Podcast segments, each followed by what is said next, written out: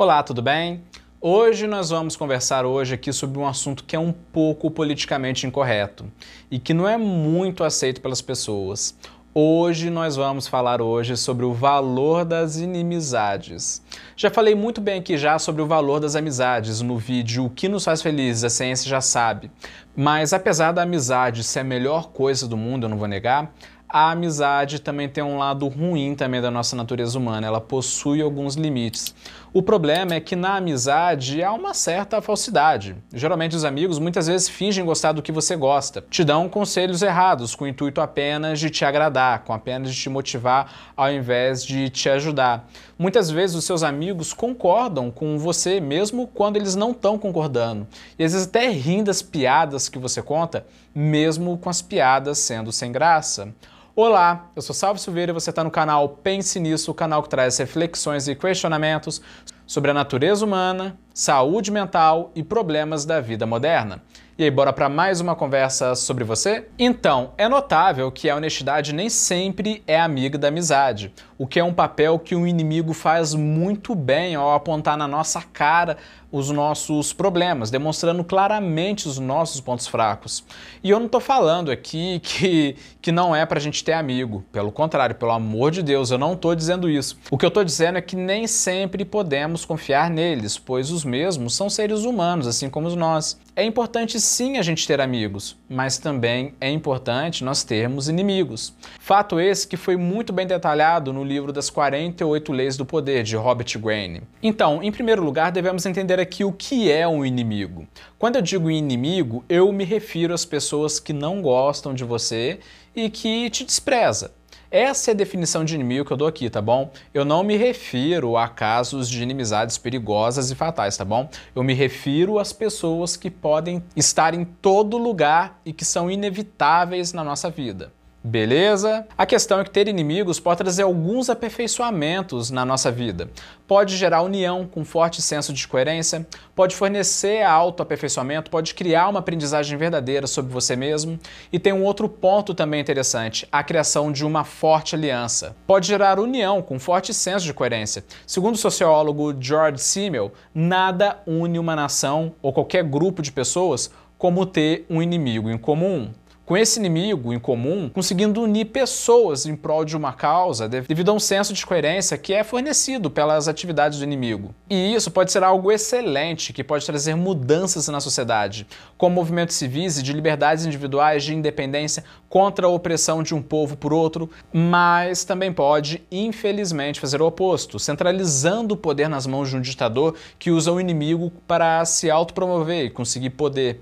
Inclusive na política, em anos eleitorais, sempre vemos essa tática sendo usada como forma de fortalecer a militância e conseguir votos. A ideia de nós contra eles. E sem falar também que ter um inimigo fornece um autoaperfeiçoamento. O inimigo ele ajuda você a criar um padrão para você estar tá sempre se autoaperfeiçoando, para cada vez mais ir melhorando e aprendendo a jogar. Um rival, por exemplo, ele expõe as suas fraquezas e desafia os seus limites constantemente. Ele constantemente ele te fornece um feedback que você pode ir melhorando. É como um espelho para você, ou seja, um crítico que aponta suas falhas e fraquezas que você não consegue enxergar mas que ele enxerga com extrema facilidade. Um exemplo bem claro disso foi em 1937, com o líder chinês comunista Mao Tse-tung. Mao Tse-tung ele tirou um grande proveito da invasão dos japoneses contra os seus rivais nacionalistas. Para quem não sabe, o Japão em 1937 era uma das maiores máquinas de guerra do mundo, com grande foco em expansão. E os japoneses realmente eles eram cruéis mesmo de verdade. Eles tinham um enorme histórico de massacres contra civis. A questão é que antes da invasão da China, a China estava em uma guerra civil entre os comunistas, liderados por Mao Tse-tung, e os nacionalistas, liderados por Chiang Kai-shek, com a invasão dos japoneses mudando todos os planos da guerra civil. O plano dos nacionalistas foi um plano muito simples. O plano deles foi parar com o conflito e deixar Mao Tse-tung sozinho, apostando na ideia que depois do conflito ele ia estar totalmente enfraquecido. Já agora o plano de Mao Tse-tung era completamente diferente. Mao Tse-tung ele sabia que a China é um país de proporções continentais e ele sabia que os japoneses não iam conseguir manter a invasão por muito tempo. Então Mao Tse-tung ele aproveitou os japoneses para se aperfeiçoar, ficando uma verdadeira máquina de guerra enquanto ele sabia que os nacionalistas eles iam acabar enferrujando por não estar tá tendo nenhum tipo de conflito. Dito e feito, Mao Tse-tung ele ficou forte enfrentando os japoneses, ele fez várias alianças, ele melhorou seus treinamentos e táticas e mais tarde, tempos depois, ele destruiu os nacionalistas. A questão é que ter inimigos te testando cria uma aprendizagem verdadeira sobre você mesmo, pois um bom inimigo ou rival ele é um crítico, ele está trabalhando você no lugar que você é mais fraco. Um exemplo bem claro disso isso é o que conta o historiador e filósofo grego Plutarco. Uma vez o rei Hero, falando com um dos seus inimigos, ele foi ofendido, acusado de ter mau hálito. Ele ficou muito constrangido. E assim que chegou em casa, ele ficou bravo com a sua mulher e disse a ela: Como é que você nunca me falou sobre isso? A mulher dele, então, que era uma mulher muito cordial e inofensiva, disse a ele: Senhor, eu pensei que todos os homens tivessem o mesmo hálito, com, com esse mesmo cheiro que o hálito do Senhor. E isso mostra claramente que nós ficamos sabendo mais rápido pelos inimigos do que pelos amigos e familiares. Sendo esse um real problema que tange a natureza humana, que são sobre os problemas da amizade sendo que as amizades nem sempre falam a verdade, coisa que o inimigo e que a inimizade pode muito bem fazer pra gente, pode muito bem falar pra gente. Para você ver que paradoxo, não é mesmo? E tem um outro ponto também muito interessante, que é a criação de uma forte aliança. Sim, o inimigo pode virar amigo. O inimigo ele pode potencialmente se tornar o seu melhor amigo em tempos difíceis para os dois lados. E se vocês dois se unirem em um projeto, então nem se fala. Vocês podem se tornar uma força indomável a favor de um objetivo em comum. Parece estranho falar isso, não é mesmo? Pois você sempre ouviu o oposto. Como assim o inimigo poder virar um grande amigo? Calma que eu vou te explicar. Em 1807, Talleyrand, que era o primeiro-ministro de Napoleão, ele começou a discordar de Napoleão por ver que Napoleão era um perigo para a França. Ele sabia muito bem o quão perigoso era se rebelar contra Napoleão, que era um homem muito poderoso e implacável contra os seus inimigos. A questão é que Talleyrand, ele sabia que sozinho seria impossível ele tirar Napoleão do poder. Então ele recorreu a Joseph Faucher, que era chefe da polícia secreta, seu inimigo declarado, que já tinha até tentado matar ele. Mas, apesar disso tudo, Talleyrand, ele sabia que o ódio entre eles ia criar uma oportunidade para uma reconciliação e, ao mesmo tempo, seria um grande aliado na luta contra Napoleão. Dito e feito. E assim se formou então uma baita aliança e amizade entre os dois, pois um ex-inimigo é uma pessoa que tem algo para provar e vai mover montanhas para provar isso a você. Afinal, como a gente viu agora há pouco, o inimigo ele pode gerar uma união com um forte senso de coerência. Então vamos resumir então tudo que vemos aqui até agora. A começar pelo principal, o inimigo ele pode gerar uma união com um forte senso de coerência.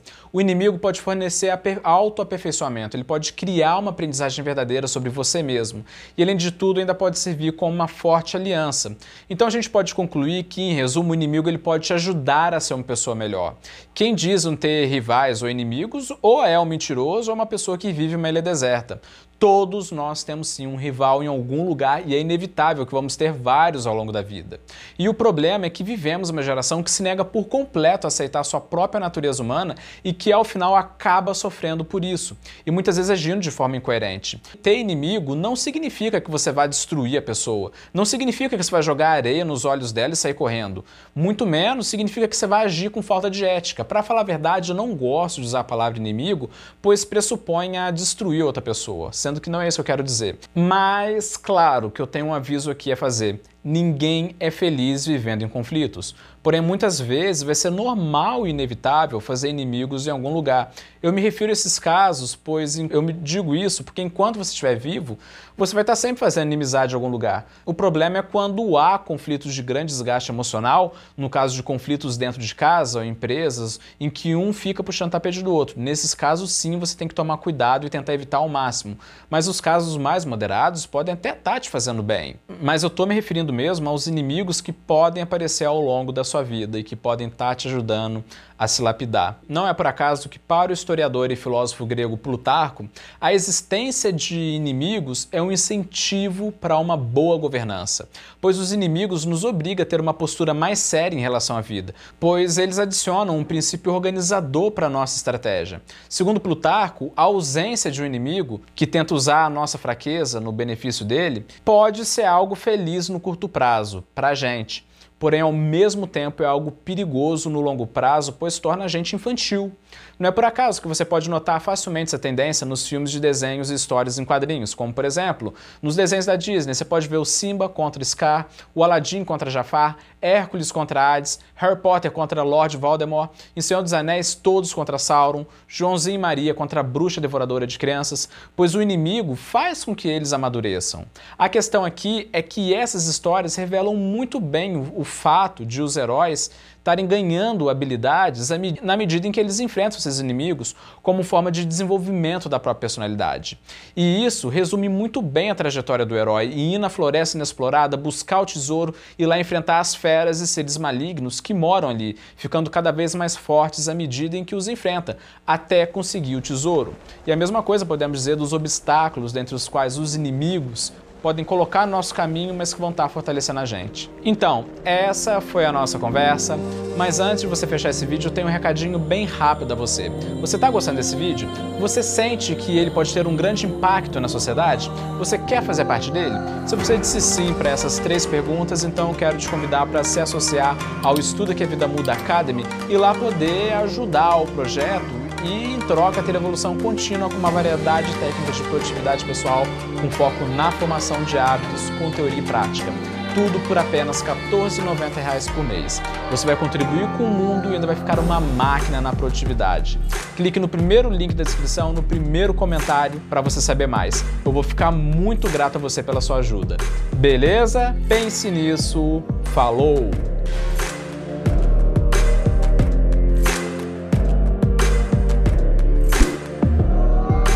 O projeto precisa da sua ajuda. Acesse o primeiro link da descrição e faça parte dessa missão.